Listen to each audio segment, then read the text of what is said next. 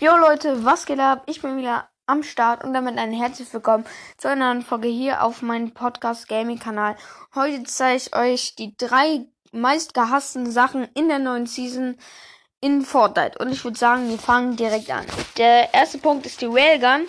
Die Railgun ist übelst, übelst OP. Die wurde aus dem Arena-Modus sozusagen, ja, die wurde einfach aus dem Arena-Modus entfernt, weil sie zu strong ist wenn du die Waffe komplett auflädst, dann ähm, kann sie durch Wände schießen und das ist halt komplett, komplett OP. Einfach eine Wallhack-Waffe und mit einer bestimmten Ko Kombi ist es übelst OP.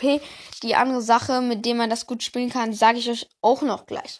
So, auf jeden Fall, die Waffe ist übelst, übelst OP. Sie macht auf, auf Blau gibt's hier, glaube ich, nur. Ja, auf Blau, Blau gibt es hier auch nur. Ähm, macht sie 189er Headshot Damage und dann als Wallhack Waffe das auf jeden Fall viel, viel, viel zu OP. Und die ist auf jeden Fall komplett strong, deswegen wurde sie auch aus dem Arena-Modus rausgenommen. Jetzt kommen wir zum zweiten, und zwar UFO. Keine Ahnung, manche fühlen die UFOs vielleicht, aber ich fühle sie halt komplett gar nicht. Wenn man die selber steuert, ist was ist das was ganz anderes. Aber die UFOs machen mit ihrer Attacke, sag ich mal, ähm, direkt alles Gebaute kaputt und das ist so nervig. Das ist einfach sozusagen die neue Spammer-Waffe, in Anführungsstrichen. Das ist übelst nervig. Die Leute, die die ganze Zeit das machen, sind auch nur Spammer und das regt so auf. Man will nur ein bisschen fighten, auf einmal kommt dann ein UFO, du boxst dich ein, der macht wieder alles kaputt. Du dich wieder ein, macht wieder alles kaputt. Dich wieder ein, macht sich alles kaputt. Und die UFOs haben unendlich Treibstoff. Also der Treibstoff geht da nach einer gewissen Zeit ähm, runter. Dann geht er aber wieder hoch automatisch, wenn wieder weg ist.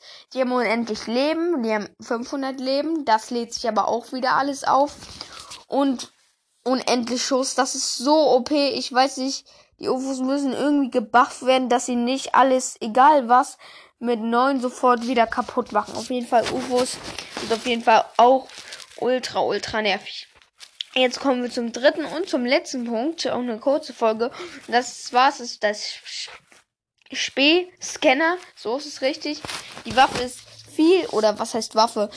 Sie ist viel, viel zu overpowered. Auf jeden Fall eine der stärksten Waffen. Also ich sag jetzt einfach mal Waffe, die ich kenne.